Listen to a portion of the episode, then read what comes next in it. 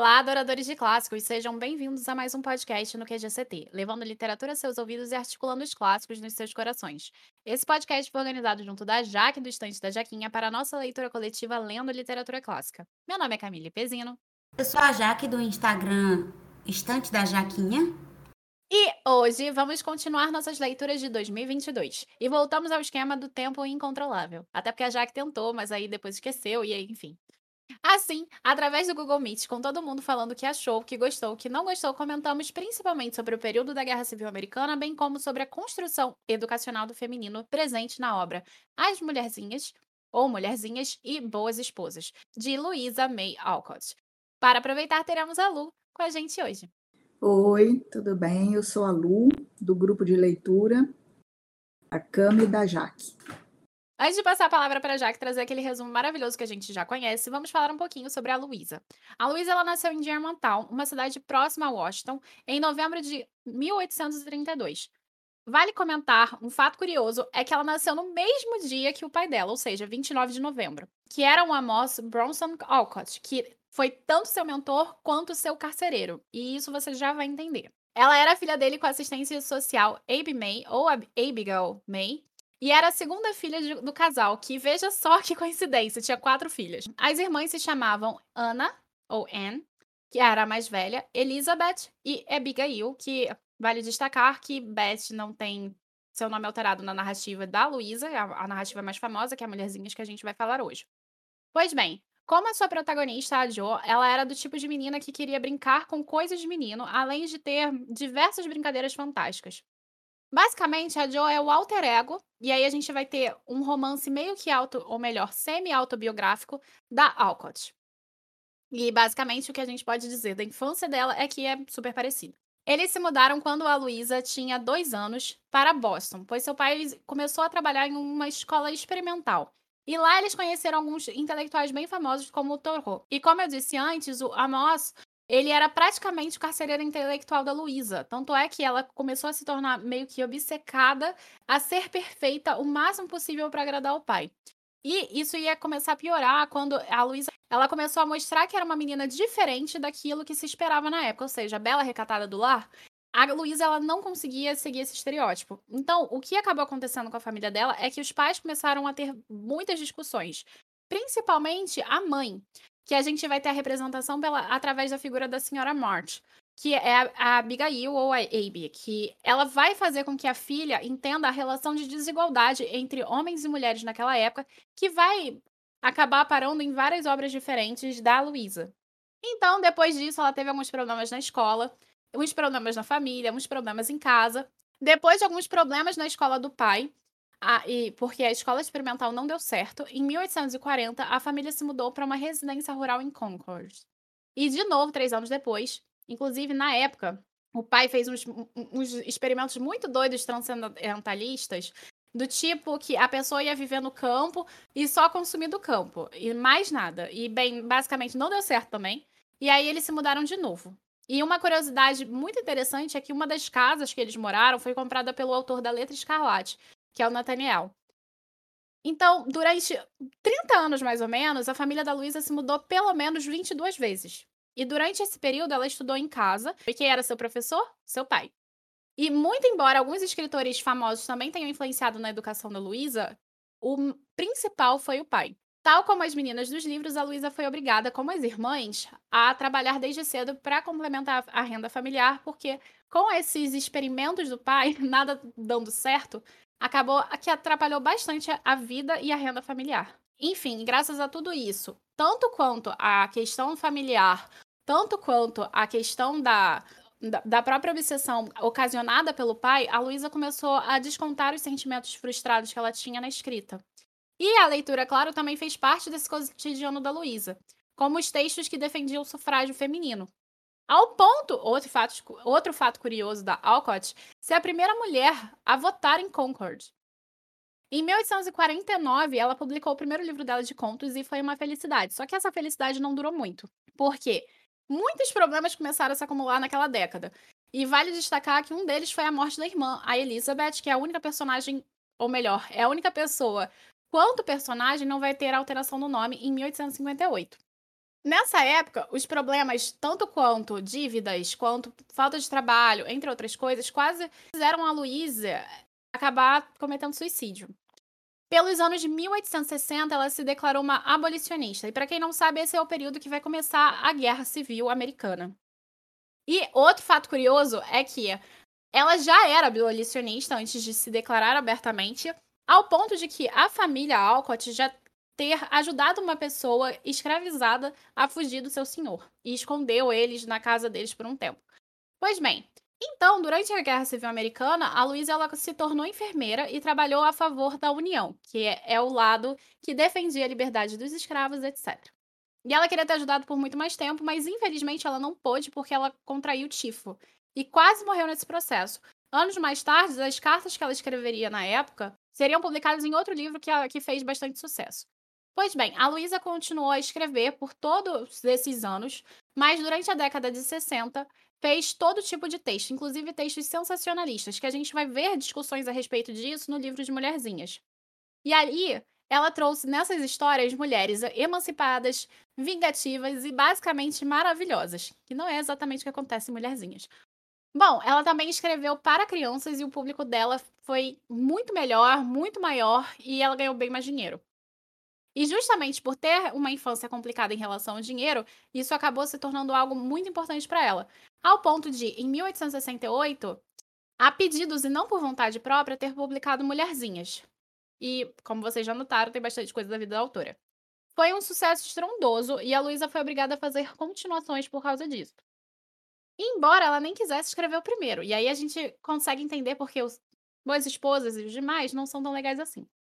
Enfim, Outra, outro fato que eu acho importante destacar é que a Luísa, ela não quis se casar. Na verdade, ela permaneceu a vida inteira dela solteira. E que foi algo que não foi permitido para Jo, que era a personagem alter ego dela. Então, o que acabou acontecendo aqui?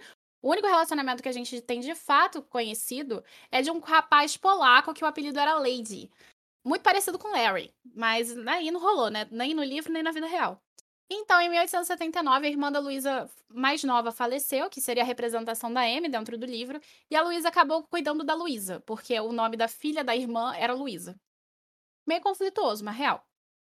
Mas antes de 1877, a escritora ela começou a ter alguns problemas de saúde, tanto físicos quanto psicológicos, tanto ocasionados por doenças quanto ocasionados pelo próprio pai. E ela faleceu em 1888, aos 55 anos em Boston, dois dias depois do falecimento do pai. Coincidência? Não faço ideia. Mas a data de nascimento e a data de morte são muito parecidas. E antes de morrer, uma das declarações mais impactantes da Luísa é que ela nunca se sentiu livre das amarras do pai. E ela nunca pôde ter vida própria, já que a frase é literalmente falando sobre a ideia de ela queria ter sido livre para viver a própria vida, mas nunca pôde. E é uma coisa muito triste. Agora, depois de conhecer mais sobre a Luísa, já que a palavra é toda sua. Então, gente, o livro conta a história da família Marte, principalmente das quatro irmãs, que são a Jo, que a Luísa inspirou-se muito nela, própria, a Amy, a Meg e a Beth. Nesse livro a gente vai acompanhar muito o dia a dia dessas meninas e lições morais de como elas podem se tornar mulherzinhas, ou seja, deixar de ser crianças para poder aprender a cuidar da casa, do lar, ser uma boa esposa e por aí vai. Não tem grandes acontecimentos no começo, mas o que, que a gente pode falar de importante? Que uma das primeiras lições da senhora Marte, é, March, as meninas deveriam ser dada a, se dar a caridade. No Natal, elas pegaram o café da manhã delas e deram para pessoas mais pobres. Isso, um vizinho rico ficou sabendo e deu para elas uma ceia de Natal cheia de doces, muito gostosa e tal. E aí, o que, que isso traz de importante? A lição? Não, mas um personagem para a história, que é o Laurie. O Laurie, ele é um menino que vai crescer junto das irmãs. E durante esse livro, a gente vai acompanhar o desenvolvimento de algumas meninas com seus sonhos. A Meg vai querer casar e acaba no final casando. A Amy queria ser pintora, mas era muito pirraia. A Beth gostava muito de tocar piano, mas era muito tímida. E a Jo queria ser escritora. Então, ao final do livro, a Meg casa, não tem grande. Eu não vou falar assim a vocês detalhes, porque não acontece muita coisa, não, minha gente. É mais o dia a dia delas mesmo. Tipo, ah, não quero trabalhar e não quero estudar. Aí a mãe delas faz: ah, tá bom, minha filha, vá só brincar uma semana. Aí a menina chega: oh, não, meu passarinho morreu. Aí a mãe diz: é porque você não quis trabalhar. De nada, eu também não vou ter comida pro seu passarinho, ele morreu. Então é tipo isso. Ensina a ter responsabilidade, mas às vezes não é tão interessante assim, não tem nem como deixar esse negócio engraçado dessa vez, porque não tem nada engraçado. Aí, beleza, vamos para boas esposas. Boas esposas, o que é que acontece? A Jo, a escritora, vendendo a escrita dela, só que ela acha que a escrita dela não é filosófico o suficiente. Aí o Laurie se apaixona pela Jo. A Beth morre, porque tem uma doença horrível aí, e, e o livro todo definhando para no final morrer, e é uma pena, porque é uma das poucas personagens legais. E a Meg quase não aparece porque casou e teve dois meninos. Aí as lições é tipo, ah, seja devota ao seu marido. Então, basicamente, a Meg serve para isso. E o que, que acontece de interessante? A Jo percebe que o Laurie está apaixonado por ela. Aí ela faz, vou me embora, vou fugir, porque eu não quero casar. Eu acho casar horrível, perder tempo, eu vou seguir meu sonho de ser escritora. Aí ela vai para um pensionato.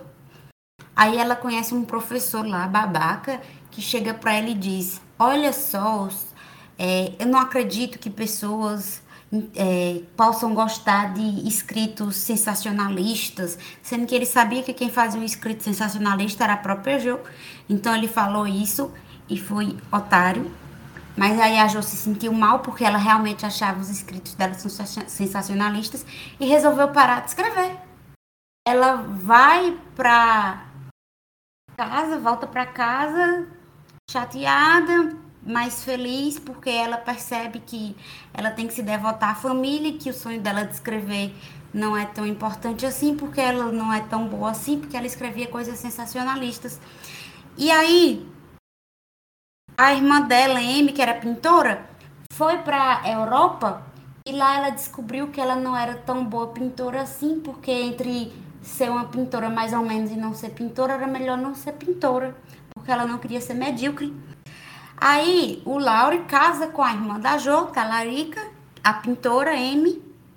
A Beth está morta já, e aí eles vão ser uma família feliz, porque o Laure não tinha uma irmã, resolveu casar com a outra com prêmio de consolação.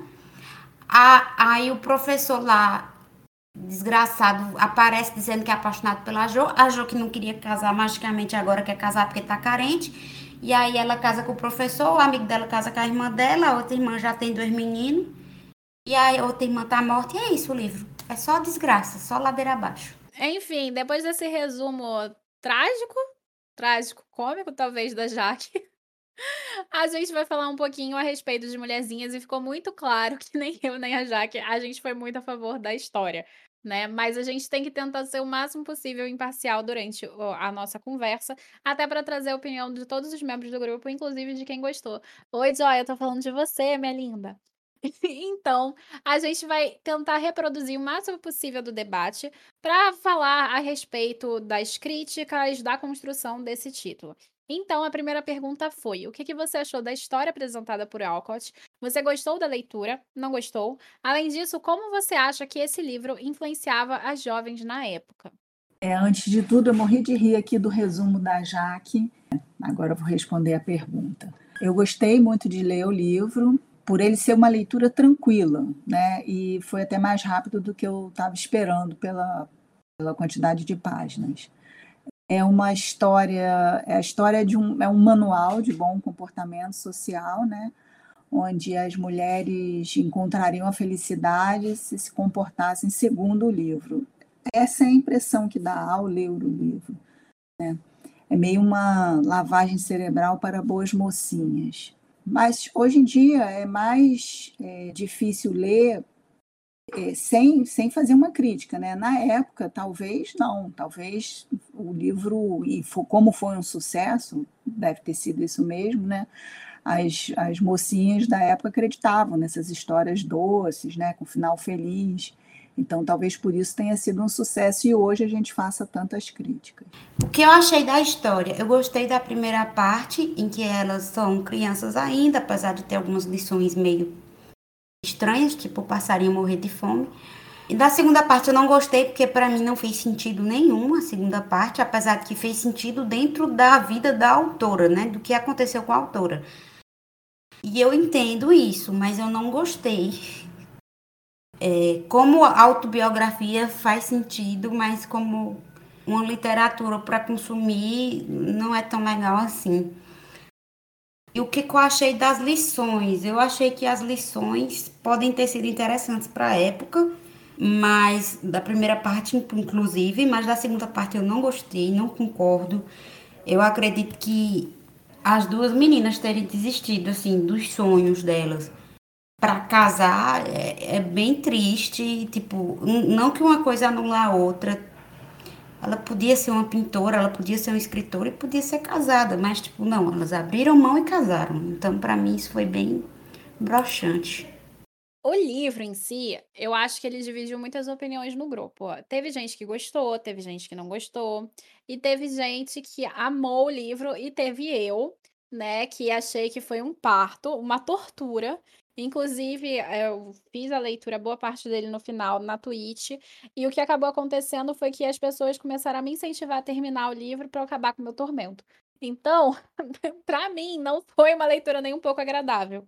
Por diversas coisas, principalmente por esse negócio do passarinho, que assim, eu até agora não tô aceitando, né? Mas, basicamente, em relação à obra, a minha leitura foi. A minha impressão de leitura foi muito desagradável. Porque eu entendo aqui, não só a, esse título em si, mas esse tipo de obra, como apresentada em Mulherzinhas, vai aparecer em outras culturas também, como por exemplo na Suíça com Wade e no Canadá com Anne, com Anne the Green Gables e as suas continuações. Eu sou completamente apaixonada por Anne the Green Gables, eu gostei bastante de Age, mas eu não consegui suportar Mulherzinhas. Pode ser que eu só não goste de norte-americano, pode ser, mas eu acho que não é isso, porque o que acaba acontecendo é quando a gente vai entrar nesse período histórico, a gente tem muito fortemente arraigado dentro dessa cultura os puritanos, que é o tipo de contexto religioso que vai dar, por exemplo, a marcha para o oeste, entre outras coisas, que vão dizer que os outros são inferiores a eles porque não seguem essas diretrizes.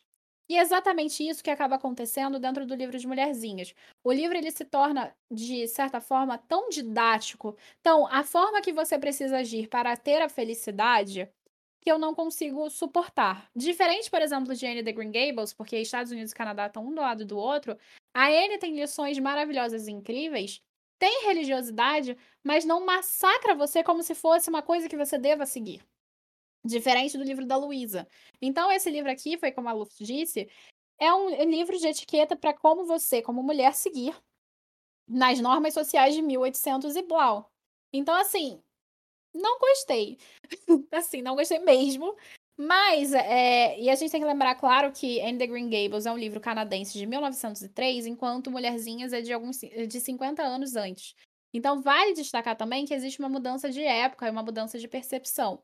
E justamente porque a história da Luísa está relacionado a todo esse contexto abolicionista e em busca da liberdade feminina, etc e tal, do feminismo em si, do sufrágio, que era uma leitura que ela fazia tanto, Mulherzinhas me incomoda também por isso, porque se ela era tão feminista, se ela estava falando aqui num contexto de guerra civil americana, em que essas meninas estavam passando por essas situações, e em nenhum momento apareceu alguma situação de escravo, quando ela gritou entre aspas, né, metaforicamente, que era abolicionista, para mim também se torna um pouco de certa maneira uma incoerência, mas eu entendo que esse é um livro completamente comercial que ela criou para agradar editor e para o pessoal que pediu a ela que ela escrevesse esse tipo de conteúdo.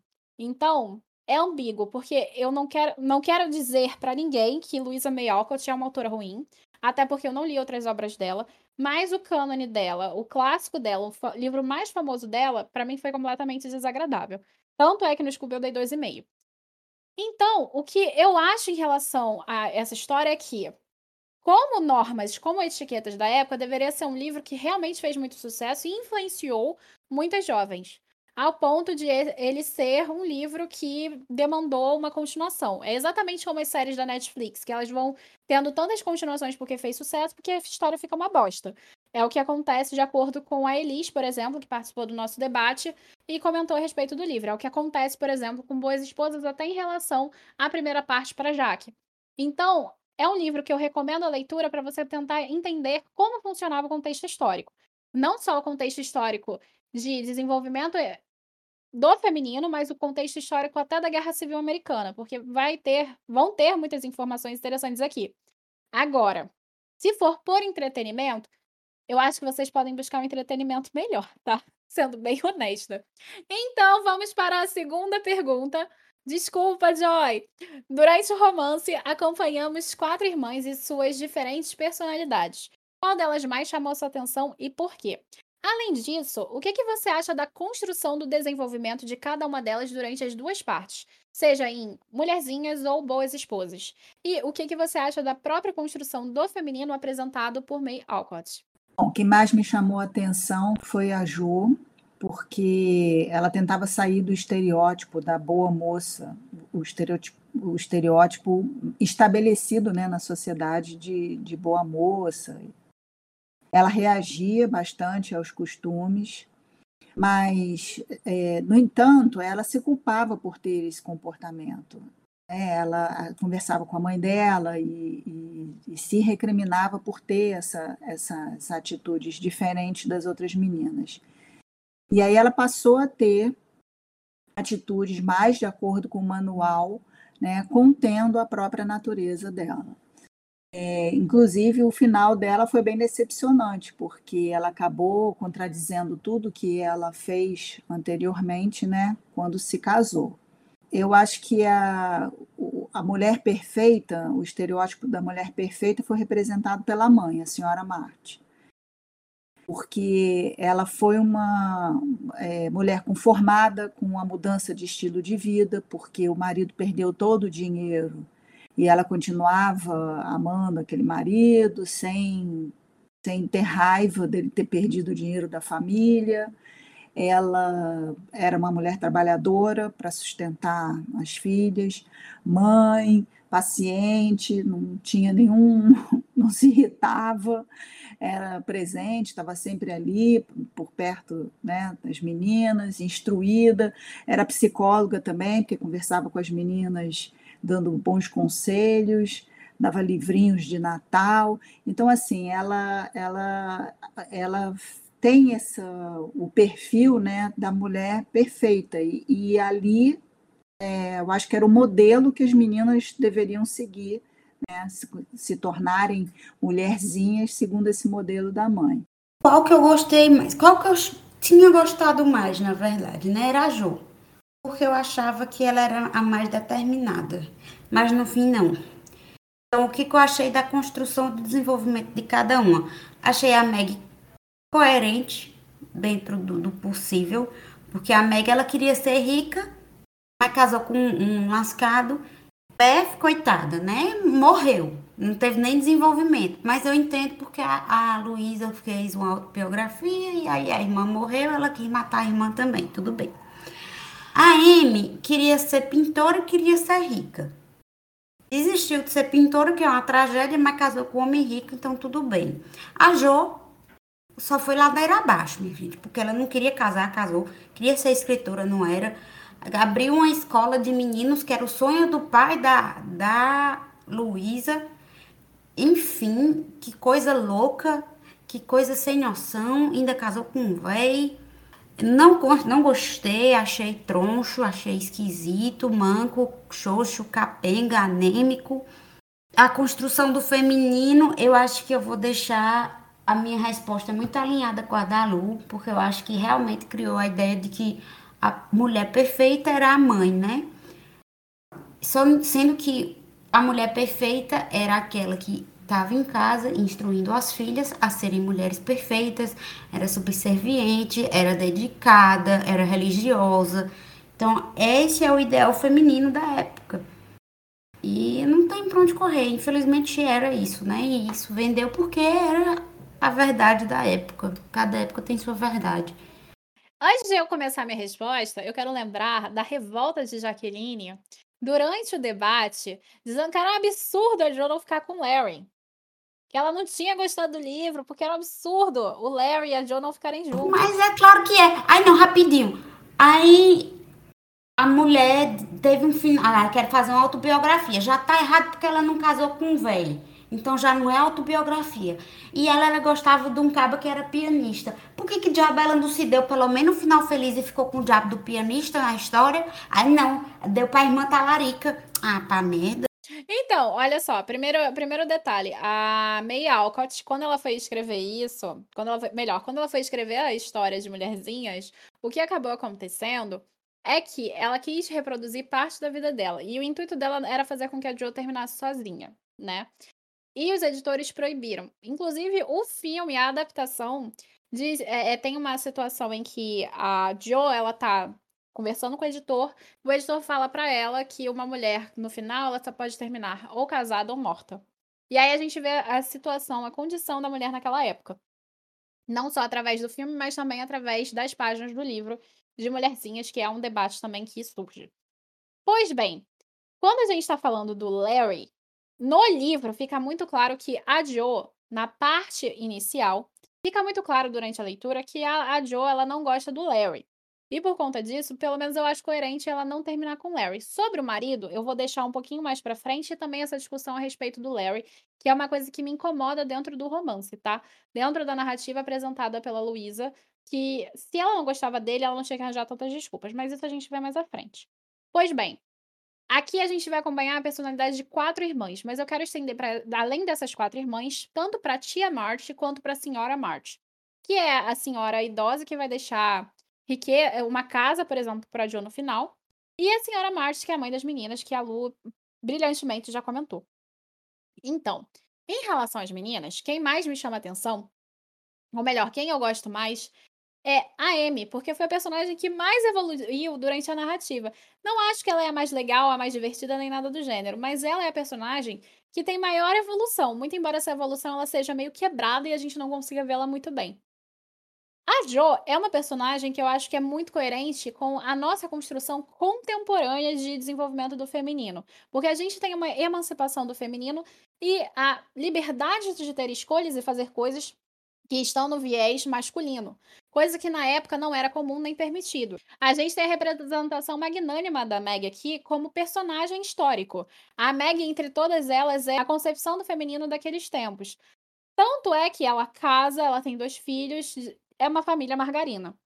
E a gente tem a Beth, que é a representação tanto da irmã morta da própria Luísa, como também a representação da morte da inocência, porque entre todas a, a, a Beth ela era a personagem mais inocente e mais incrível, né? Então ela é a que vai perecer primeiro. E isso, claro, pode ser uma construção da Luísa por um apego afetivo da própria irmã. Pois bem, então a gente tem quatro personagens que são muito diferentes. E eu gosto muito da construção da May Alcott em relação a elas, porque se cada uma falasse uma frase as frases soariam muito diferentes uma das outras, o que significa dizer que as personalidades delas são muito bem construídas. Eu conseguiria identificar qual personagem é, é qual a partir de, por exemplo, uma fala de efeito. Então a gente tem uma construção muito complexa e bem feita delas. E é muito coerente com a proposta da May Alcott de atribuir aqui a construção do feminino, porque esse é um livro não só de norma de etiqueta, mas de identificação das crianças.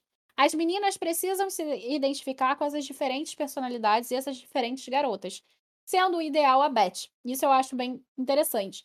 A Lu e a Jaquinha, a, a, a Lu e a Jaque, elas trouxeram aí a ideia da mãe, da senhora Marta, ser o ideal. Mas, como menina, o ideal é a Beth. E a Beth morre. Então, isso pode ser uma resposta da May Alcott para dizer que o ideal não necessariamente vai te levar à felicidade. E então, quem tem realmente os objetivos mais alcançados até o final é a Amy, que é essa personagem aqui que vai trazer esse egoísmo inicial e vai amadurecendo aos poucos.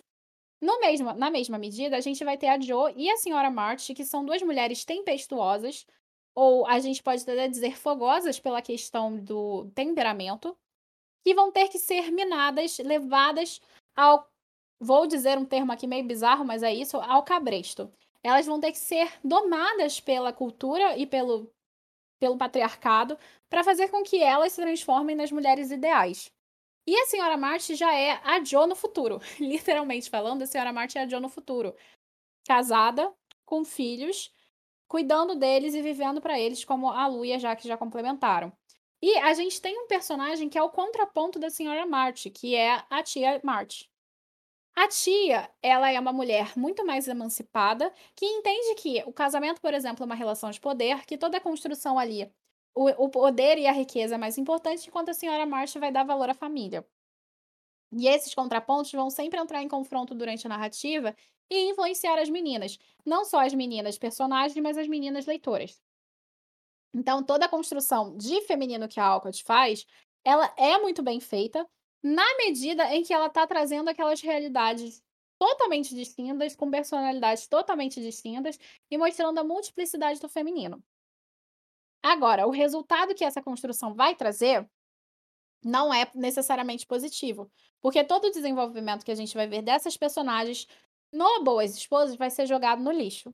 E aí a gente tem a senhora Marty, ao invés da tia Marty, como ideal, porque a tia Marty é uma senhora que vive sozinha que as meninas não gostam. Diferente da mãe, que é o ideal delas que protegeu elas o tempo todo. Então, esse contraponto aqui vai fazer com que a balança tenda para o lado do bela recatada do lar, ao invés da emancipação. Que essa construção do feminino, que é muito bem feita, cai por terra. Principalmente para uma mulher que, de, que se dizia, ou melhor, que se colocava como feminista e é uma mulher que foi a primeira a votar no, onde ela morava. Então, dói, mas eu entendo que esse foi um livro, de novo, comercial para agradar editor. Isso não quer dizer que a Luísa tivesse completamente esses, essas ideias, até porque o próprio final elaborado aqui, ela já deixou registrado diversas vezes que não era o que ela queria, mas julgando o livro pelo livro, não é bom.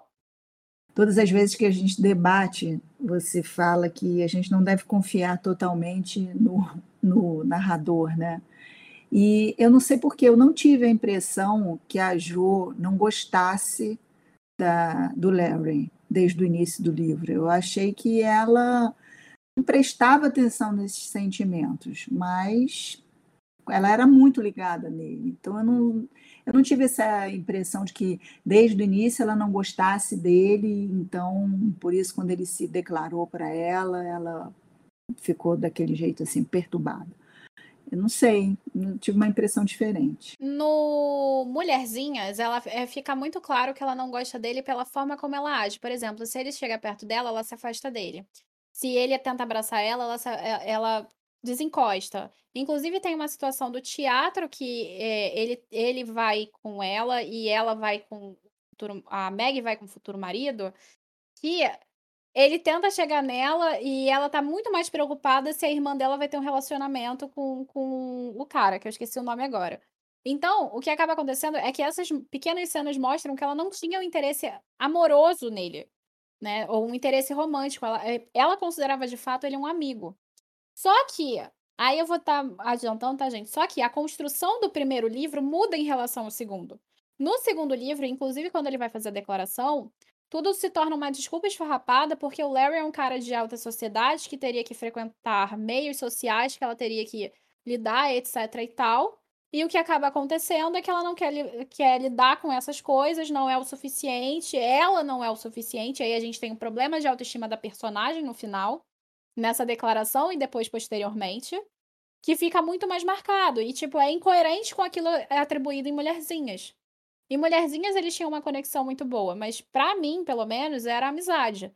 Agora, em Boas Esposas já não. Em Boas Esposas a coisa mudou toda de figura. Inclusive, a minha impressão inicial, que ela não tinha nenhum sentimento por ele, justamente pela forma como ele se declara e ela responde, no caso, pela forma como ela responde, que eu já acho assim. Ela gostava dele, na verdade, e agora ela tá dizendo que ela não vai conseguir lidar com ele porque ele é too much pra ela, ele é muito pra ela. E isso é muito coerente, porque o Larry é, sinceramente, desculpa, tá, gente, um babaca. Eu gosto do Larry, eu não acho ele babaca, não. A gente já vai conversar sobre isso em breve. Que o Larry tem umas tiradinhas que, nossa senhora. Amiga, macho. Qual é o macho que não tem? E eu sou obrigada a gostar dele? Ai, amiga. Felizmente, todo macho é assim. Só não é quando uma mulher escreve o macho, porque nem homem escreve o macho perfeito, que não tem essa capacidade. Mas olha só, não existe pessoa perfeita. Só que muitas das falas do Larry na narrativa, inclusive tem uma fala que ele vira e diz assim: ah, porque as garotas dizem sim, é, dizem não quando querem dizer sim. Aí a própria Joe vira para ele e fala: Mas quando eu te disse não, eu quis dizer não. Ela teve que deixar destacado isso pra ele. Então, assim. Não, é realmente, essa desculpa. fala foi péssima. Não, e tem outras falas péssimas dele. Assim, é o macho heterotop do, do, do período da Guerra Civil. Inclusive, em relação a trabalho e riqueza, é um absurdo o que ele faz durante a narrativa. Mas quem sou eu para falar mais alguma coisa, né? A gente vai falar em breve. Enfim, vamos para a terceira pergunta. O romance tem como plano de fundo a Guerra Civil Americana, um dos momentos mais turbulentos dos Estados Unidos e das Américas. Assim, durante as páginas, encontramos algumas lições dadas pela senhora March para as meninas. O que você acha da construção do plano de fundo? Acha que influencia na construção do romance? E, além disso, o que, você acha da educação apresentada pela família March? Eu adoro livros que apresentem um contexto histórico. E eu senti falta, não era a proposta da autora, claro, mas de mais aprofundamento, porque fiquei com vontade de saber como que a Guerra Civil Americana é, influenciou na vida né, das pessoas. Bom, com relação ao, ao pai, eu acho que a ausência do pai mostra a necessidade de uma figura masculina, de uma referência da figura masculina. Não que ele realmente fizesse a diferença na vida das, das meninas. No, início do livro, a mãe dava conta perfeitamente das meninas. Ela só se referia ao pai, né? Se seu pai estivesse aqui, então e isso mostra a força da mãe, né? Porque ela dava conta de tudo. E, além disso, a guerra civil também mostra um nacionalismo muito forte, né? Do, eles não reclamam, eles não criticam a necessidade da guerra, eles lamentam as mortes do, dos homens que foram para a batalha e toda a interferência da guerra na vida deles, mas não, não criticam propriamente a guerra. Então, isso denota um nacionalismo. As meninas, né, elas foram educadas para serem pacíficas e até conformadas com a vida. Elas lamentam a situação delas, mas elas não, não se rebelam contra né, a vida delas. A educação formal era valorizada, eu entendi que era importante que elas fossem é, pessoas instruídas, mulheres instruídas, mas não ia adiante, né? Elas paravam de estudar numa determinada idade e isso não era, não foi questionado no livro, né? Que, que elas todas é, não seguiam estudando, indo adiante nos estudos, né? Não se lamentava que uma mulher parasse de estudar para trabalhar ou para casar é, não fazia muita diferença. As, as meninas tinham que aprender a cuidar da casa, cozinhar, cozer, rezar, isso para fazer um bom casamento e não para ter uma vida profissional. Eu acho que o período histórico talvez refletisse também o que eles estavam vivendo na época e trouxesse algum tipo de identificação, mas eu achei também muito pouco trabalhado Talvez não fosse realmente a intenção da autora, porque talvez o, se entendesse que o público voltado para aquele tipo de livro, que é o Manual da Boa Moça, não tivesse interesse em história. Talvez, não sei. É uma suposição. Então, eu acredito que a, as lições da senhora March, March não tinham muito a ver com com a guerra não, né? É mais, como eu disse, é ligada ao período histórico, de, de ser religiosa, de ser prendada, como a Lu já disse. E eu acho que a construção disso está influenciando no romance, porque era para isso que o romance servia. A escritora foi chamada para escrever um livro para meninas voltado para o manual da boa moça e ela fez. E eu acho que as lições educativas da senhora Marte, March eu não consigo falar March, eu só falo Marte.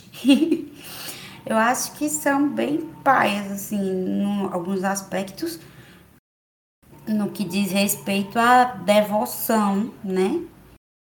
Apesar de que, por exemplo, tem uma, uma, uma lição que ela dá para a menina no segundo livro, para Meg, que já é casada, que ela diz que a Meg está negligenciando o marido. Porque ela está muito voltada para os filhos. E tudo bem. Ela chegar para Meg e dizer: Meg, você está se negligenciando. Mas negligenciando o marido, eu achei meio paia. Mas enfim, é questão da época, né? Na época o pensamento era este: você não tinha que se cuidar, você tinha que cuidar do marido. E tem a do passarinho também, que a Camille provavelmente vai falar. E, mas tem lições válidas, né? Tipo, ter responsabilidades balanceadas com a diversão, porque só diversão e só responsabilidade não leva a canto nenhum e tal, que eu acho bem válido. Mas é isso, assim, sinceramente, quanto à guerra civil, eu não tenho muito a acrescentar, não, porque eu não vi muita ênfase na história, pelo menos no meu olhar. A Lu trouxe a questão que eu quis trazer em relação à guerra civil, é, que é a seguinte: a gente vai ter um ultranacionalismo por parte do norte-americano, principalmente né, durante essa disputa de bipolaridade. A gente tem uma disputa de bipolaridade política hoje, a gente sabe como é uma coisa que vira, de certa maneira, e algumas vezes um fanatismo. E é exatamente o que acontecia com os Estados Unidos durante o período da Guerra Civil. Então, eu acho que seria muito interessante a gente ver esse contraponto na narrativa. Porém, vale lembrar e destacar que a infância das meninas não foi durante a Guerra Civil. E é, e, e é por isso que eu acredito que o romance em si não vai trazer a Guerra Civil como um grande plano de fundo, mas um plano de fundo básico e suficiente para manter a ausência paterna. E aí agora, porque a Luísa May Alcott vai fazer o romance ter o pai ausente, e a gente vai ver tanto na primeira parte quanto na segunda parte, que o pai é ausente, sabendo que durante a vida da May Alcott o pai foi muito presente, é uma coisa que eu me questiono, sinceramente, o porquê ela, dela fazer isso. Mas vamos lá. Primeiro é sobre o plano de fundo da Guerra Civil. Eu acho que não era realmente a intenção dela trazer esse plano de fundo em destaque. Primeiro, porque a Guerra Civil tinha acontecido, começado pelo menos há cinco anos antes, porque ela começa em 61. Eu tenho quase certeza que ela começa em 61 e termina mais ou menos uns três anos, acho que é de 61 a 65. Posso estar errado, tá, gente? Eh, posso estar errada, tá, gente? Acho que é de 1861 a 65. Mas, enfim, o que que acontece? A Guerra Civil Americana em si, ela foi muito importante dentro desse cenário.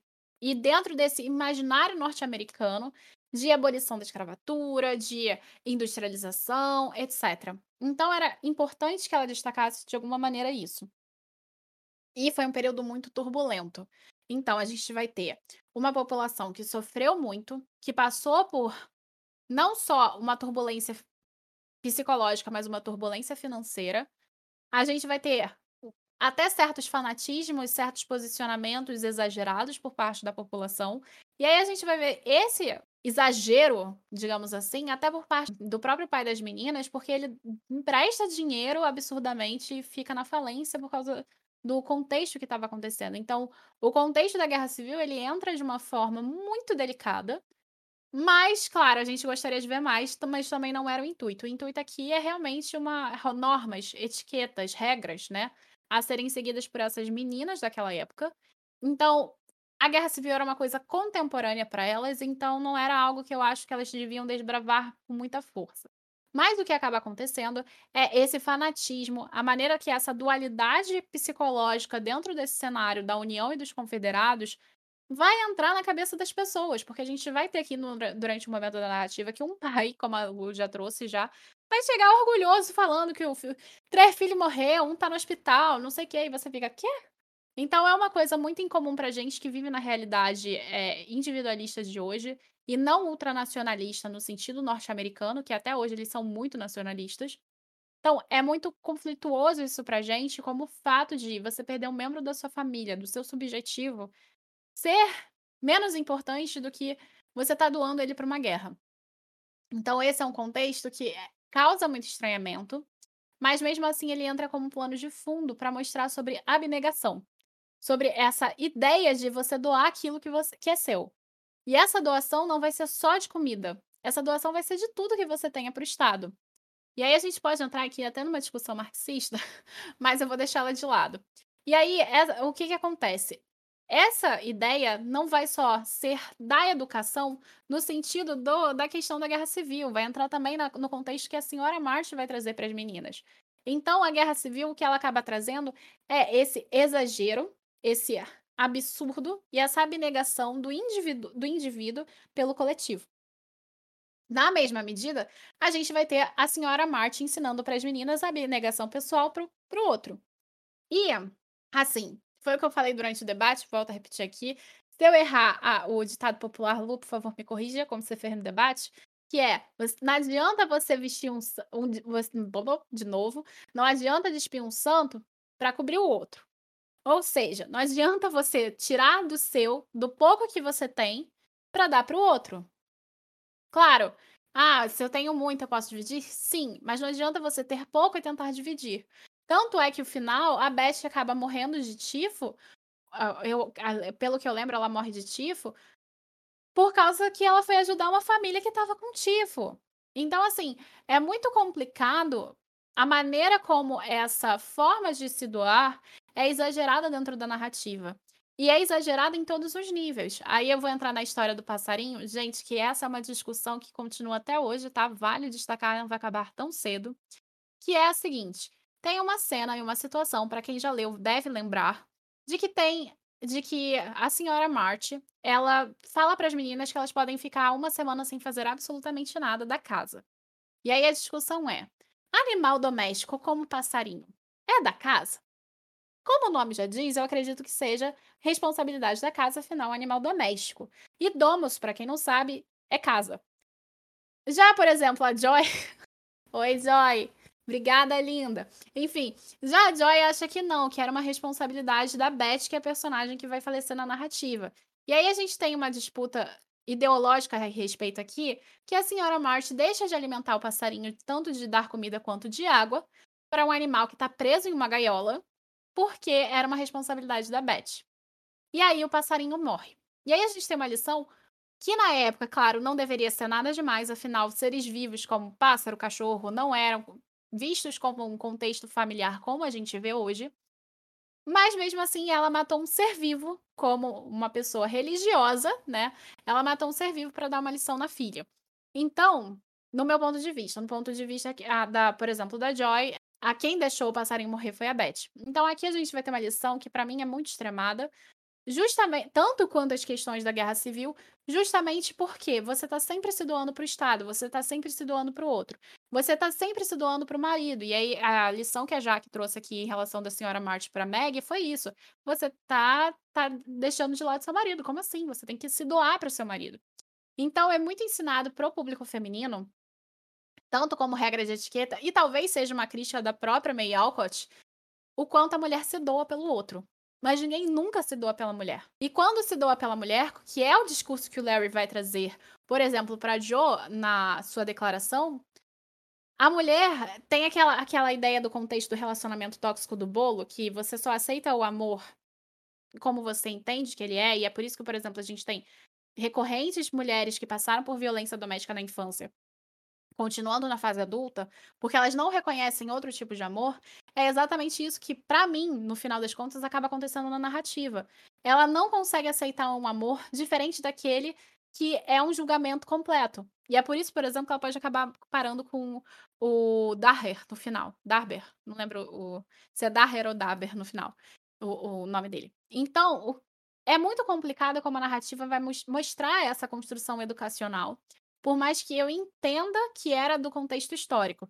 E então, como valor histórico, sensacional para eu aprender, etc. Agora, como valor pessoal, eu acho muito bizarro e absurdo. Em relação ao contexto norte-americano, os Estados Unidos, até hoje a gente vai ver como eles comemoram 4 de julho, por exemplo, soltando fogos, fazendo tudo, e é uma coisa que a gente não tem, porque a gente nunca teve essa guerra civil, a gente nunca teve guerra de independência, nem essa guerra civil que eles tiveram. E essa turbulência fez com que essa dicotomia, quando unida, ganhasse uma força e uma, um exagero pelo Estado muito maior. E até hoje a gente vê que, por exemplo, norte-americano muito provavelmente nem sabe qual é a capital do Brasil. Então, vamos para a quarta pergunta. A família March perde tudo porque o pai resolveu ajudar um amigo. Assim, Meg, a filha mais velha, sente-se incomodada com a situação que vive, sempre se comparando com os outros. Você acha que o Sr. March tomou a escolha certa ou pensa como a tia das meninas? Além disso, Amy diz que pretende se casar com um homem rico. O que, que você acha que ela quis dizer com isso? Acha que ela estava certa? E como você vê o papel da mulher nessa sociedade? Ela é capaz de se sustentar sem auxílio masculino? Bom, a, a Meg, ela tem como amigas pessoas de um nível econômico mais alto do que o que ela tem quando a história está sendo narrada. Ela é, usufruiu de uma vida mais tranquila financeiramente antes do pai perder tudo, então ela conheceu né, um outro tipo de vida. Esse inconformismo dela é, não era tão profundo assim, porque ela não se revoltou, nem teve atitudes extremas do seu comportamento, mas ela lamenta, ela lamenta bastante as dificuldades que elas passam, né? Eu acho que o, que o senhor Marte estava errado. Ele colocou em risco o conforto das filhas dele e, e da sua mulher quando entregou ao amigo todo o seu dinheiro tem um ditado que diz: não coloque todos os ovos na mesma cesta. É mais ou menos o que a Camille falou: é, não despir um santo para vestir o outro, né? Porque não se deve fazer isso. O, o senhor Mate apostar tudo que ele tinha uma outra pessoa, né, sem ter nenhuma reserva para a família. Ele não podia ter comprometido o dinheiro dele sem pensar na família. Eu acho que ele fez assim papel de bobo. Com relação a, ao papel da mulher, né, é, eu, assim, hoje em dia, analisando, né, mas provavelmente as mulheres não, não eram capazes de se sustentar sem a presença do marido. Nisso, nas camadas sociais mais altas, né? Porque nas camadas sociais mais baixas, as mulheres sempre trabalharam e nunca foram valorizadas. Então, essa, essa é uma análise que a gente faz dependendo do, do, da classe social. Eu acho que aí sim a necessidade do marido era sem igual. Eu acho que o marido é muito irresponsável, porque se ele casou, até nos padrões da época, né? Se ele casou, ele tinha obrigação de prover, já que a mulher tem que se abdicar para ficar em casa cuidando do macho. Não que eu pense isso, tá, gente? Mas é dentro da lógica do livro. Que a tia tá certíssima mesmo. O cara é um irresponsável. Eu acho que a Meg e a Amy não tem nada de errado em elas quererem casar com um homem rico, porque passaram necessidade, né, minha gente? Querendo ou não, passaram. Ninguém é obrigado a gostar de ser pobre. E é, beleza, como a Lu disse, é, tinha mulher que trabalhava, mas como a própria Lu disse, elas não eram reconhecidas. Então, até hoje mulher ganha menos que homem. Imagina na época, né? Uma, provavelmente não ia poder se prover. Então eu não acho que ela seja capaz de se sustentar, não de forma digna. Talvez passando necessidade e tendo alguma coisinha para comer consiga, mas não de forma digna a, a Lu já botou muito bem, acredito que a Cami também vai acrescentar muitas coisas, mas não julgo e caso me caso com homem rico, direito seu. O homem não escolhe a mulher pela gostosura, por que, a mulher não pode escolher o, dinheiro, o macho pelo dinheiro, né? Vamos ser equinônimos. Teve no debate gente que disse que julga sim, mas eu vou ser honesta, eu tô com a Jaque. Se o homem pode escolher a mulher por causa da aparência, por que não a mulher pode não escolher o homem pelo dinheiro? Na verdade, qualquer um pode fazer pelos dois. Fica a critério da pessoa, quem sou eu para julgar, né? Mas vamos lá. Agora falando aqui sobre essa questão desse contexto específico da narrativa. O, a gente está aqui num contexto puritano, e nesse contexto puritano e religioso, o homem conversa diretamente com Deus. O puritano ele faz isso, a crença dele é essa. Ele não vai falar para o Papa, ele vai falar para Deus ele mesmo. E a gente tem o Sr. March aqui como uma figura célebre, incrível, maravilhosa em todos os sentidos dentro da construção da narrativa. Por mais que a gente não veja absolutamente nada desse brilhantismo, porque a gente vê ele duas, três vezes e olha lá. Pois bem, aqui a gente tem a figura, como eu posso dizer, exter arquetípica do homem puritano que é o por excelência, o homem puritano. Então, quando a gente vai ver a construção do próprio Sr. March, é isso que a gente vê. Ele é a construção do próprio puritanismo, ele é a construção do homem idealizado, diferente dos outros personagens. E isso é muito interessante aqui. Considerando que o Sr. March é, a mãe da, é, o, é o pai da Joe, e a Joe tem essa questão com a Amos, eu acho que é o nome dele quando a gente fala inglês, mas a gente fala Amos aqui porque a gente é BR. Então, eu vou ser muito honesta, eu tô de acordo com a Lu, tô de acordo com a Jaque, e principalmente com a tia das meninas, porque você não pode passa, fazer sua família passar sofrimento e um bando de coisa porque você resolveu tá, emprestar o seu dinheiro. É um absurdo o que ele faz, principalmente com a senhora Marty. E a gente vai ver alguns momentos da senhora Marty que claramente ela tá irritada. Então, assim, dá para ver o quanto a senhora Marty sofreu nas mãos do marido. Só que, mesmo assim, a manipulação daquela época e das regras e normas de etiqueta era tanta que a senhora March não consegue sair desse ciclo vicioso de aceitar essas atitudes do Sr. March. E o coloca também em um pedestal tanto quanto as filhas. Então, parte do pedestal que a gente tem na narrativa não é só das meninas, mas da própria esposa. E então, a gente tem a fala da Amy, que completamente diferente da mãe, tanto quanto a Meg queria ter sido, mas não conseguiu, ela pretende se casar com um homem rico porque entende que aquilo ali é um acordo comercial. E aí a gente vai retomar que a ideia de casamento, ela surge como acordo comercial entre famílias muito ricas da nobreza que estavam relacionados a terras, a poder de, de a, não só poder econômico, monetário, mas até poder geográfico, porque a gente está falando de reis, rainhas, príncipes, princesas, duques, etc. Então, quando o, o enlace comercial, que é o casamento, surge na Europa, a ideia é, ah, o fulano casou com o Beltrano, pegou a terra de terceirano, entendeu? Então, quando a gente vai trazer para um contexto de pobre, é verdade, a gente vai trazer essa ideia de contexto amoroso, afetivo, que é uma coisa que essas pessoas ricas não tinham porque era tudo casamento arranjado. Então, o que acaba acontecendo aqui é que a Amy, ela vai seguir o molde e o padrão, pelo menos na idealização dela, de se casar por dinheiro, por financeiro, porque é isso que o casamento representa. E isso é o que representa para mulher em todos os sentidos. Porque não era à toa que a Jo não queria casar durante toda a narrativa e no final mudou de ideia. É que a mulher ela acaba dentro de uma relação matrimonial subjugada ao homem. E aí a gente vai ter a ideia de Jane Eyre. Em Jane Eyre, não dando spoiler, a Jane ela só consegue ficar com quem ela quer no final da narrativa porque essa pessoa ficou em patamar de equidade com ela da forma como ele termina. Então, o que acaba acontecendo aqui durante a narrativa, durante a história, é que a Jo sabe que ela nunca vai ter igualdade se ela tiver numa relação matrimonial. E isso, claro, vai depender muito da pessoa, mas os homens daquela época tudo era, né? É difícil. Nem o Larry salva durante a narrativa. Então, a Amy, ela tá mais do que certa ao acrescentar que é, um, é uma relação comercial e para além disso, ela se casar com um homem rico não é uma coisa que deveria ser um incômodo na narrativa. Agora, se isso é a solução ideal para a vida dela, ela conseguiu encontrar um meio termo entre amor e também entre dinheiro. Não é todo mundo que vai ter isso. Então, a Amy é, é o final idealizado. E isso é uma coisa interessante. A Amy foi a que mais evoluiu durante a narrativa e é é o que tem o final idealizado. A Jo é a personagem mais cabeça dura da narrativa que tem o final completamente revirado. E vale destacar que a Jaquinha trouxe até a questão da M, da pintura e afins antes. A M é a representação da Abigail, que é a irmã mais nova da própria Luísa. E ela nunca abandonou a pintura. E também se casou.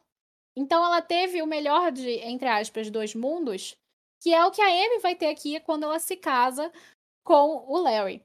E é muito interessante como vai fazer isso. Agora, sobre o papel da mulher na sociedade, a Lu ela já acrescentou, já trouxe aqui, porque a mulher pobre ela sempre trabalhou. Só que ela trabalhava e o sustento dela não era tanto, até porque lavar roupa não dá muito dinheiro. É diferente, por exemplo, de você ser um grande capitalista. E o que acaba acontecendo é que, quando você está pensando numa mulher de classe média alta, ou de média, até um pouco, até média, de média baixa, média alta, e de alta, você está falando de mulheres que foram educadas para serem, serem esposas. Elas não são educadas para outra coisa. Elas aprendem a costurar, a pintar, etc. E a gente vai ver isso, por exemplo, nas obras das Irmãs Brontë e nas obras da Austen. E aqui, a gente tem a ideia, sim, de que uma mulher pode ser autossuficiente seu marido. Quando a Jo começa a ganhar concursos e a vender as suas peças. No entanto, ela é criticada pelo futuro marido dela, que é o professor Daher. No momento em que ela está ganhando dinheiro e ela está conseguindo alcançar um lugar em que ela esteja confortável economicamente, ela é julgada por um homem. E isso é muito interessante dentro da narrativa. É justamente esse homem que ela vai acabar ficando no final. Ou melhor, quando a narrativa vai trazer essa ideia de que ela pode se sustentar, o homem interfere. Porque é o patriarcado interferindo na própria construção, nessa própria ideia da mulher ser autossuficiente. E aí a gente sabe que a Luísa ganhou muito dinheiro com mulherzinhas, que tinha visitação na casa dela e, e os carambas a quatro. Só que ela nunca pôde ter todas as coisas. Ela só teve uma, que foi o dinheiro. E isso é, é uma coisa que, como eu já falei antes, incomodou muito a ela porque ela não teve vida por causa do próprio pai. Então, o que acaba acontecendo aqui dentro do contexto, dentro da narrativa é: uma mulher pode sim viver sem um auxílio masculino, mas vai ser julgada pelo patriarcado. A quinta pergunta foi: Jo sente vergonha de admitir seu próprio trabalho para o editor. May Alcott não pode escrever o final que deseja. Como você vê o papel da mulher no mercado editorial da época, a partir do filtro de Luísa, e como você vê o papel da mulher no mercado hoje? Você acha que mudou alguma coisa? Eu acredito que Jo sentisse vergonha do seu trabalho, mas é, é claro, principalmente porque ela era mulher e quem julgava o trabalho dela eram homens. Mas eu também acho que tem aquela questão da do escritor ou escritora principiante, né? É, há uma insegurança quando você apresenta o seu trabalho. Isso, isso até hoje, né? Só as pessoas muito é, seguras é que conseguem iniciar alguma coisa sem ter nenhum tipo de insegurança. Mas, enfim, é, ser aceito pelas pessoas sempre foi um problema, né? E, e ela também se preocupava com os assuntos que ela abordava, se agradariam ou não e alguns assuntos, né, alguma, a, a, forma como ela escreveu, muitas vezes é, foi censurada pelo editor. O papel da mulher é, sempre foi desvalorizado, né, e ainda hoje não tem o valor merecido. É, e os livros escritos por mulheres têm que ser excepcionais para encontrar um lugar ao sol vemos mulheres de sucesso, mas elas não, não na mesma quantidade que homens de sucesso, né? Então, quer dizer, elas foram é, só aquelas que foram excepcionais mesmo é que apareceram. Não sei atualmente como é que está a estatística né, de produção mundial de, de livros de mulheres e de homens, mas não sei como é que está hoje isso, quantas escritoras de sucesso né, em relação aos homens. Mas hoje a gente vê mais mulheres de sucesso, né? É, em todos os tipos de literatura, né, como ficção científica, nos próprios romances Água com Açúcar, romances históricos. As mulheres vêm aparecendo né, em, em várias áreas, mas continua ainda sendo difícil, com certeza. O papel da mulher na literatura, é, concordo com a Lu que é difícil, inclusive as mulheres que faziam sucesso na época, por exemplo, as irmãs Brontë e a Jane Austen, né, que são duas referências que eu acho que grande parte do público conhece, elas usavam pseudônimos. Não me surpreende a Alcott não ter podido escolher o final que ela queria dar. Porque, inclusive, algum, acho que já ouvi falar de alguns, não lembro agora qual, mas de interferências em, em livros de, escritos por homens. Então imagine um escrito por uma mulher voltado para o público feminino para criar uma espécie de manual para a mulher.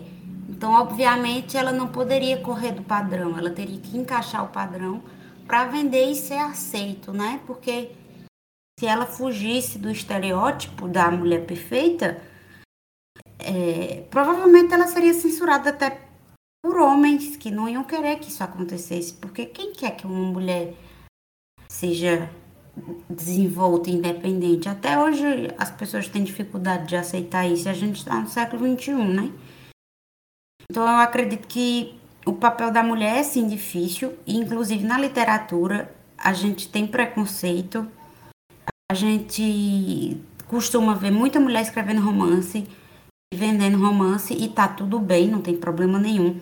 Mas se você pegar um cenário de terror, é muito mais escasso você pegar autoras de terror que tenham algum destaque, porque é um gênero machista. Inclusive, já ouvi falar dentro do Instagram literário, tipo, Instagramers, resenhistas, homens chegando para elas e dizendo: ai, mas porque você lê terror, você é mulher. Então, acredito que, apesar de estar tá melhor, também está muito longe de estar tá ideal. Concordo plenamente com as duas, mas vamos acrescentar algumas informações. Quando a gente fala no, no princípio da era vitoriana sobre as mulheres, as mulheres elas não traziam o nome delas. A Jaque trouxe as irmãs Brontë, que eram os irmãos Bell, e, e a, a Jenny Olsen, que, diferente, por exemplo, das irmãs Brontë e outras mulheres da sua época, ela admitia o gênero feminino, que ela se chamava a Lady. Só que ela não dizia quem, quem era ela. Só muito depois que foi se descoberto. Então, o que acaba acontecendo é que, quando a gente tem, por exemplo, a Mary Shelley, que é a escritora de ficção científica e do gênero terror, que é, vai trazer Frankenstein, é a mãe da, da ficção científica, ela, por exemplo, não coloca o nome dela na capa, porque ninguém leria o livro se soubesse que foi escrito por uma mulher. Ainda mais ficção científica que vai trazer uma criatura e um cenário um pouco gótico sombrio. Um pouco não, bastante, né? E então, na época, o que acabou acontecendo é que o marido dela, que é o Percy. Shelley, que é um dos grandes poetas da literatura inglesa, resolveu fazer um prefácio para divulgar o livro da esposa. E todo mundo achou que o livro era dele. Inclusive, tem teorias até hoje que acham que o livro, na verdade, foi escrito pelo Bichelli. Embora fale sobre maternidade, mas tudo bem. Vocês podem saber mais dessas informações a partir do nosso podcast de Frankenstein. A propósito. E então, o que acaba acontecendo é que a Mary Shelley, a Jenny Austen, as irmãs Brontë tiveram uma educação muito diferenciada de outras mulheres do seu período histórico.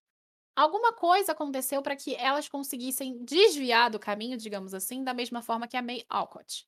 Por exemplo, a Mary Shelley era filha da ninguém menos Mary Wordscraft, que era uma mulher incrível, sensacional, que vai trazer todas as balanças sobre a questão dos direitos do feminino. Ela é uma das primeiras feministas que a gente tem conhecimento. E então, isso influenciou a vida da Mary Shelley. Da mesma maneira que a gente vai ter aqui a May Alcott sendo influenciada por diferentes autores consagradíssimos, como Thoreau, como o próprio Nathaniel.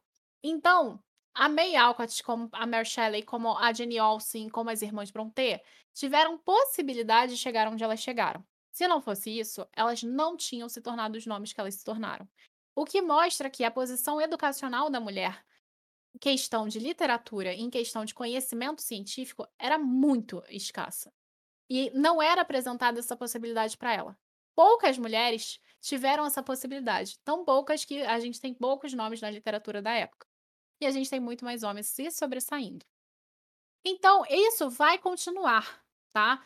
Tanto vai continuar que até, por exemplo, nos anos 1990, a gente vai ter o lançamento de Harry Potter, em que a J.K. Rowling ou acho que se eu não me engano o nome dela é Jocelyn, alguma coisa assim, vai se apresentar como J.K., porque era um livro de aventura.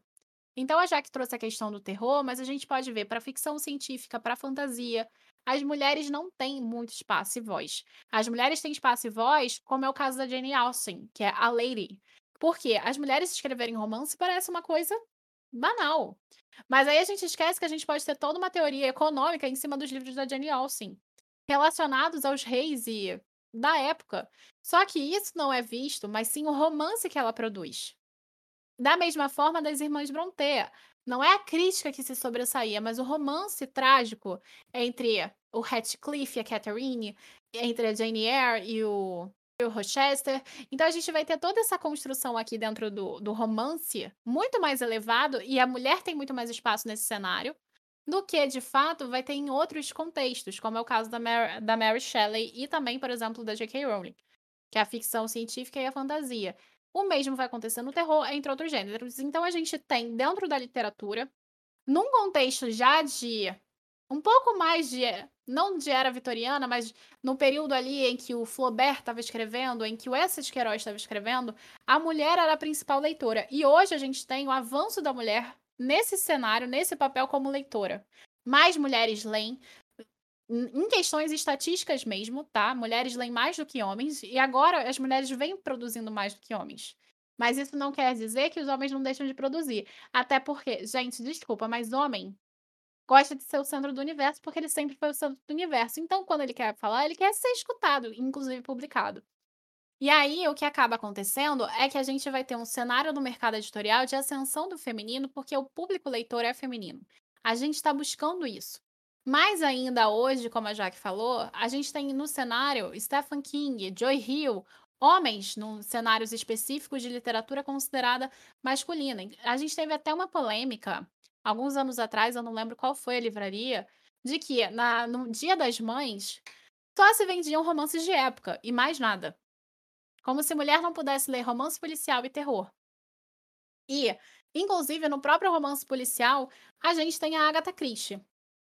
Quem mais a gente tem? Em ficção científica daquela época, de H.G. Wells, entre outros nomes, a gente tem a Mary Shelley. Quem mais tem? E fantasia, a gente tem a Edith Nesbit. Quem mais tem? Aí a gente tem os romances de formação das meninas, como a.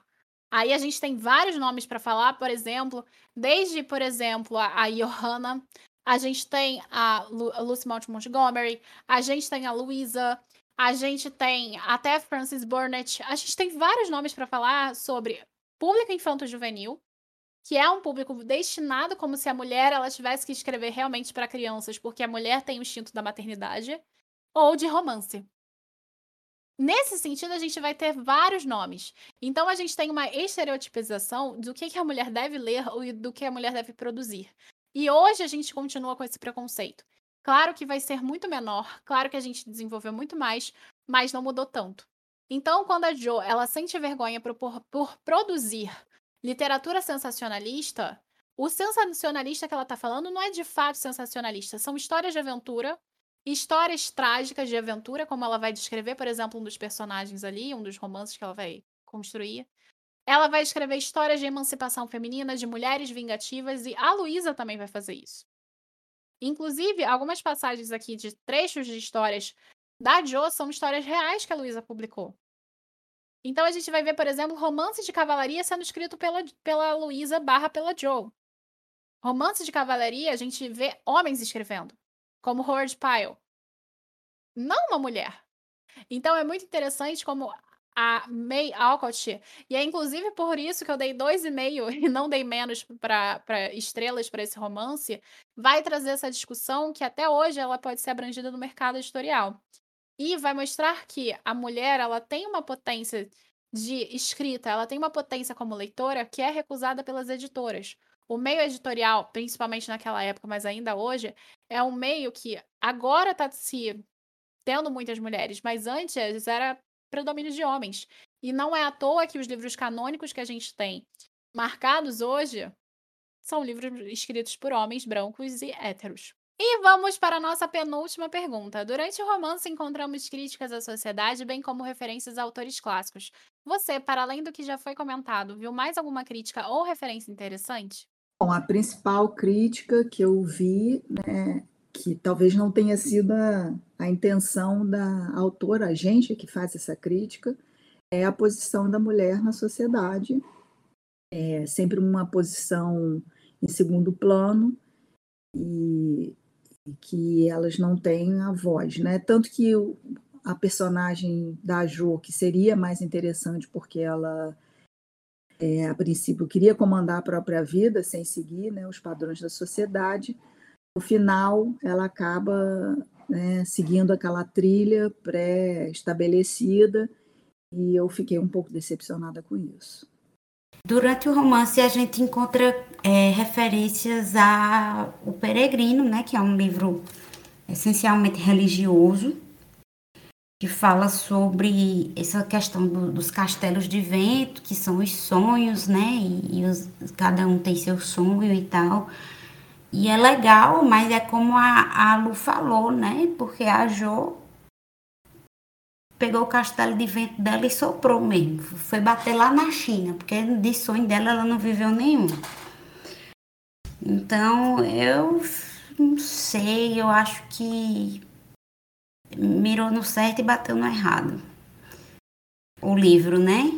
Desculpa, Cia, desculpa, Zahra, vocês são maravilhosos. O problema não é vocês, o problema é o livro, a história. Mas a edição é perfeita, gente.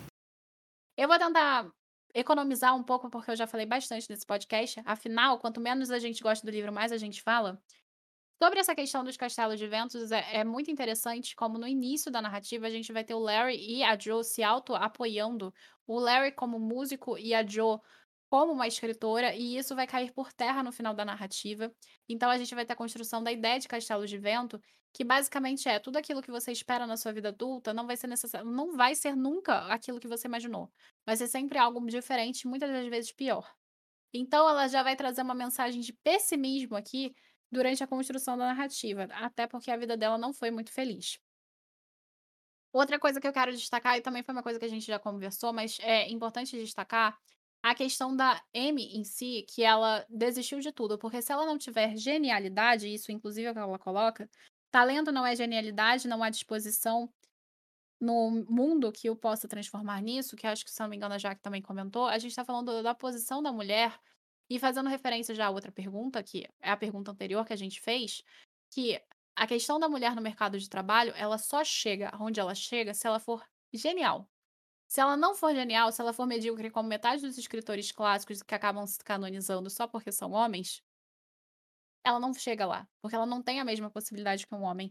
E é por isso que a Amy também desiste dos seus sonhos e entra, os sonhos dela entram como castelo de areia.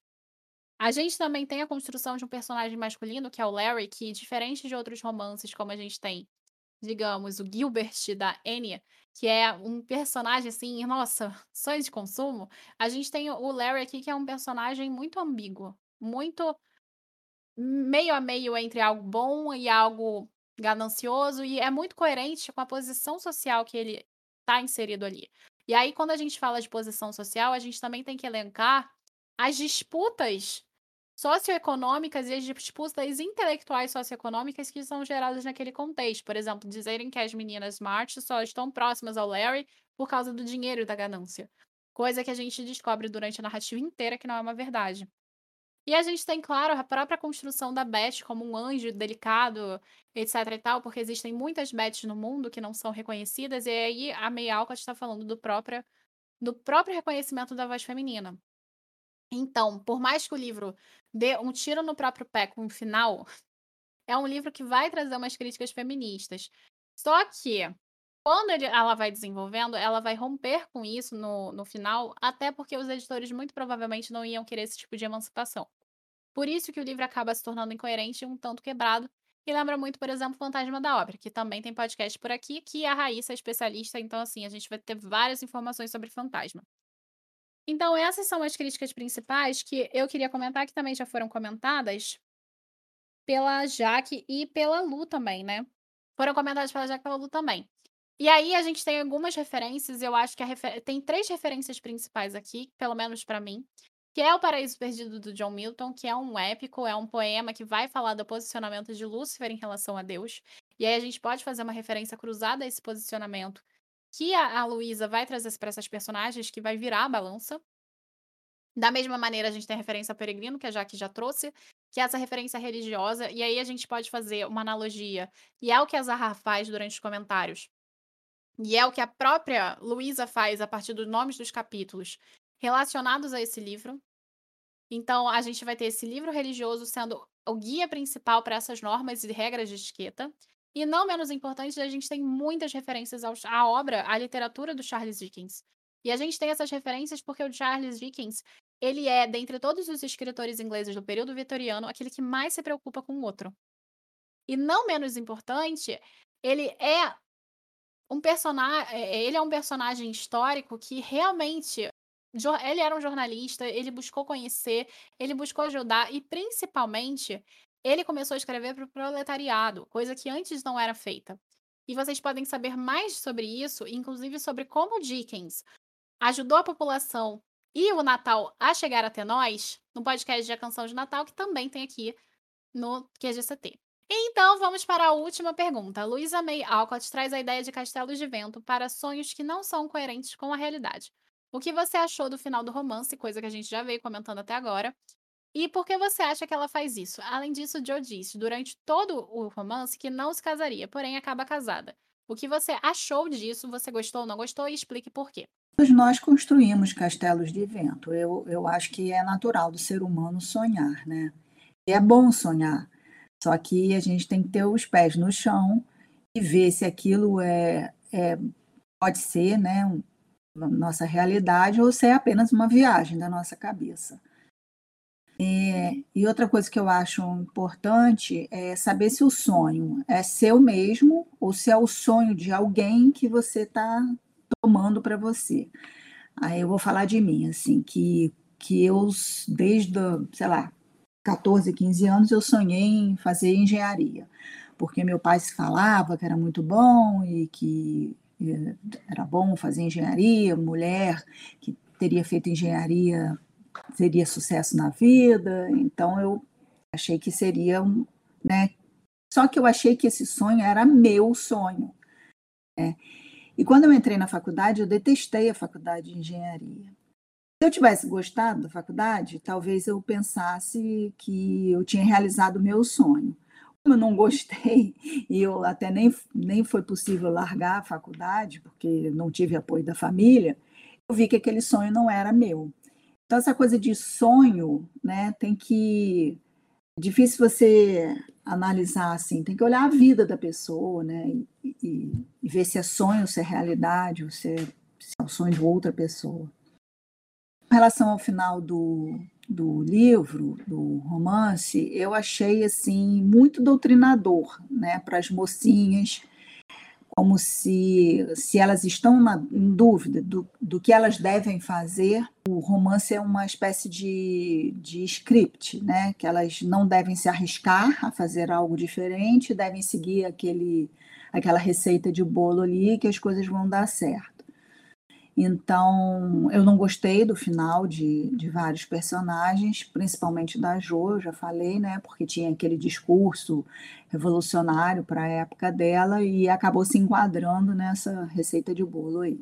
Ela parou de escrever, ela se casou com um homem que não tinha nenhum tipo de atração sexual. Quer dizer, se bem que o livro não, não aborda isso, mas na verdade, assim, tinha que ter pelo menos uma atração ali e a gente não percebe. É só porque era um bom homem, inteligente, criou a escola para as crianças, mas a gente não vê assim que ela, Jo, tenha se colocado ali, né, nos os sonhos dela. É... E, e, outra coisa também que eu vi é que ela recebeu uma herança, né, da tia, a Jo. E como se ela não fosse merecedora de é, gastar aquele dinheiro com, com ela mesma, com, com viagens, com roupas, sei lá, com qualquer coisa que ela desejasse. Então, ela acabou empregando esse dinheiro no, na construção dessa escola, que era o sonho do marido. Achei que foi assim, foi decepcionante. Eu fiquei bem incomodada com esse final. Eu acho que sonho impossível é tipo dormir e acordar com 800 bilhões na conta ser uma pintora e ser um escritor não é um sonho impossível. Então eu acho muito imprudente por parte da autora chamar de castelo de vento como algo inalcançável. Não gostei do final das personagens, de nenhuma, na verdade. Tipo, a Meg nem fede nem cheira. A Beth eu fiquei triste. A Jo fiquei decepcionada e a Amy é talarica. Eu achei o fato da Jo casar muito do tipo você não tem escolha, sua vida vai ter que se encaixar no que a sociedade espera e é sobre isto. E não gostei. Bom, durante todo o debate, na verdade, a gente já veio comentando isso. Esse é, entre aspas, o grande spoiler e, ao mesmo tempo, a pior notícia que a gente pode receber durante a leitura desse livro. Eu, particularmente, desde o início, achava muito coerente a Jo terminar sozinha. E ao descobrir que ela teria que ficar com alguém que é basicamente o pai dela. Gente, a gente aqui só Freud explica, tá? Porque o, o professor Dar é, é o pai dela. Inclusive nas ideias, na ideia de construir a escola, tudo isso era coisa do pai da Luísa. E ela vai trazer isso pra narrativa. Aí, isso, se isso é uma crítica ou outra coisa, eu já não sei. Mas que eu achei muito bizarro, eu achei. Então, eu até preferia que ela ficasse com o Larry, coisa que eu nem queria. Então, assim, foi realmente uma coisa muito incômoda. Eu concordo muito com a Jaque do que ela falou. Eu realmente acho que é, é muito precipitado e absurdo e até incoerente com a realidade, tá? Porque a gente tem a Luísa como uma grande escritora e a Abigail, a Abigail como uma grande pintora. Ambas conseguiram sucesso naquilo que elas fizeram e para que na narrativa, que é uma norma de etiqueta, que vai influenciar essas meninas, isso não ter acontecido. Vale destacar também que a própria Luísa, ela recebia muitas cartas pedindo que a Jo ficasse com Larry e ela ficou muito irritada com isso porque ela não queria. E é por isso que o professor Dyer aparece para fazer com que a Jo não fique com Larry. Agora eu quero abrir um parêntese e falar aquilo que eu já estava comentando anteriormente, que é a seguinte questão. A gente tem a declaração do Larry para Jo é muito uma coisa de tipo, eu não vou ficar com você porque eu não sou o suficiente para você. Você é um cara rico que precisa de uma mulher que seja linda. Inclusive, eu vou pegar a citação, que eu acho até mais coerente falar, do que eu tentar reproduzir essa citação para vocês. Que é a seguinte: Como ficam bem juntos, eu estava certa. Larry encontrou a moça linda e refinada que cuidaria melhor da sua casa do que a desajeitada Joe e que será um orgulho, não um tormento para ele. Então, durante o todo o primeiro livro, a gente vê uma relação de amizade entre os dois e é aquilo. Você acredita em amizade entre a homem e mulher? Para mim, Larry e Joe eram isso.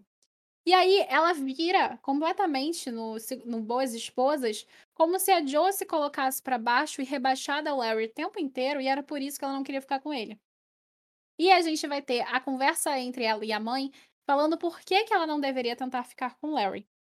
Não é só sobre amor, é pelo fato que a personalidade deles não encaixa. E aí, gente, desculpa, mas os dois ficariam. A desculpa foi: os dois ficariam brigados e não voltariam a se falar, e aí começariam a se odiar. Sendo que quando eles brigavam, isso foi destacado no primeiro livro, eles corriam desesperadamente para pedir desculpas um pro outro logo assim que a briga acabava.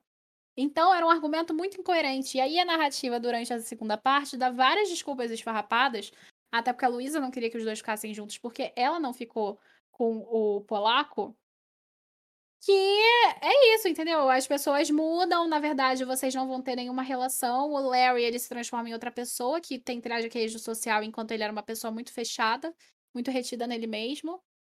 Entre outras coisas que me deram desgosto, não só por causa da questão do romance em si, mas porque ela foi obrigada a mudar a personalidade dos personagens para isso acontecer.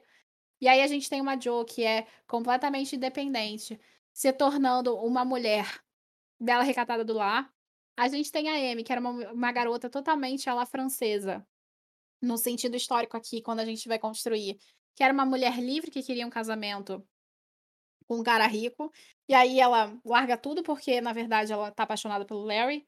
A gente tem a Meg, que é uma mulher que tinha a ambição de casar com um cara rico, se bem que a Meg, eu não tenho problema nenhum com o final da Meg, eu acho até coerente. E então, tanto da Meg quanto da Beth eu não tenho problema, mas a, a construção da Joe e a construção da Amy, a Amy sendo, como eu já falei, a personagem mais construída durante, mudada durante a narrativa, não foram coerentes para mim. A, a coerência da Amy é uma ruptura, na verdade, e aí a gente pode considerar o tempo que a gente não vê da narrativa. Aí eu ainda deixo passar como um, uma passada de pano.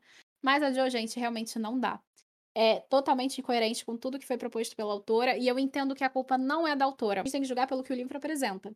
E não por aquilo que a autora queria fazer. De novo, não tô julgando a Louisa May Alcott, eu tô julgando a obra Mulherzinhas e Boas Esposas. Não é um romance que realmente eu gostei em nenhum sentido. Concordo de novo e reforço o que a Jaque falou sobre a questão de você é muito absurdo você falar para essas meninas nessa época num livro de normas e condutas que elas não podem ser aquilo que elas querem porque elas não são geniais. Elas têm que se abdicar para ficar com o marido. Que elas em si têm que sonhar o sonho do marido. Então, assim, talvez fosse uma crítica da própria May Alcott falando sobre como era a construção do feminino na época. E aí a gente pode tentar dar essa passada de pano. Mas, considerando a importância para milhares de mulherzinhas e aí a gente tem até esse termo pejorativo no português, porque é isso que o livro acaba se tornando para mim. As mulheres, as pequenas mulheres, elas se tornam mulherzinhas que não dá para lidar. Então, de novo, o que mais incomoda no romance em si, por mais que fosse um tormento chegar até o final pra mim, é o final em si, porque realmente é de doer. Uma coisa que eu me lembrei é que no final a Jo voltou a ser melhor amiga do, do Laurie, é, o Laurie tendo se casado com a irmã dela. A irmã dela não ia ter ciúmes, não, da Jo com, com Laurie, que era apaixonado por ela. Eu fiquei pensando, isso é, é muito irreal, gente, é muito irreal. Enfim, é De, isso. de acordo com a Elise, isso é resolvido no terceiro livro. Mas eu confesso, eu vou deixar o terceiro livro com Deus ou quem quiser lê-lo, tá, gente? Se vocês quiserem ler, fiquem à vontade, eu tô fora. Então, antes de mais nada, eu quero muito agradecer à Companhia das Letras, o selo Zahar, que é a antiga editora Zahar, sobre ter cedido a edição de Mulherzinhas pra gente, pra fazer essa leitura coletiva. Infelizmente, a gente não gostou do livro, mas todos os livros que a gente lê, a gente pretende, a gente quer gostar. E não é porque a gente não gostou e por causa dos comentários que a gente fez que esse livro não é importante pra você ler. Até pra você entender a formação, a construção do feminino da época, a leitura é até muito interessante. Então, se você gostar do romance, vá a fundo, leia. Se você quiser aprender um pouco, vá a fundo e leia. E tire suas próprias conclusões também. Mas, de novo, muito obrigada, Zahar, Companhia das Letras, por ter cedido esse exemplar. E agora vamos nos despedindo. É, foi muito bom conversa com vocês. É sempre o livro ganha uma outra dimensão depois que a gente conversa sobre ele. E agradeço estar participando aqui. Beijo para todos. Eu agradeço a Lu, agradeço a Cami, a Companhia das Letras, a Rá. Agradeço a você que está aqui ouvindo e agradeço a você que, quando sair daqui, vai me seguir no Instagram e me ajudar a crescer um pouquinho. Agradeço principalmente a quem ficou até o final ouvindo o podcast e que deu essa oportunidade para a gente de discutir a leitura, de ouvir a gente. Se você tiver alguma colocação a fazer, pode entrar em contato comigo, pode entrar em contato com a Cami, que a gente conversa sobre também. E é isso. Um beijo no coração de vocês. Bom, gente, é isso. Muito obrigada a todo mundo que chegou até aqui. Muito obrigada de novo editora e às meninas. Lu, você é uma linda. E Joyzita, eu sei que você deve estar ouvindo esse podcast. Não se preocupe. Como piada interna, eu vou te mandar mais um passarinho. E vocês podem seguir a Jaquinha, o arroba estante da Jaquinha no Instagram, que ela esqueceu de falar o arroba dela. E vocês podem seguir o Caneta Tinteiro a partir do grupo Caneta Tinteiro.